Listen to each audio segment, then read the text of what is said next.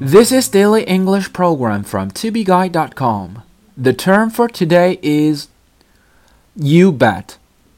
And bet is spelled B E T. You bet 是口语中非常常用的一个短语，意思是当然、一定，强调一种赞同的态度。This is an expression of emphatic agreement. Am I bitching a lot?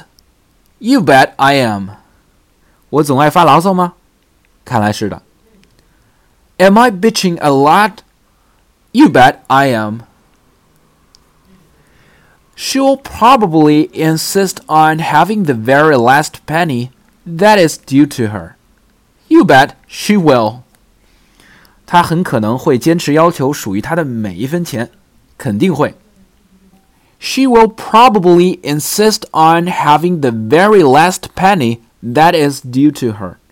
You bet she will.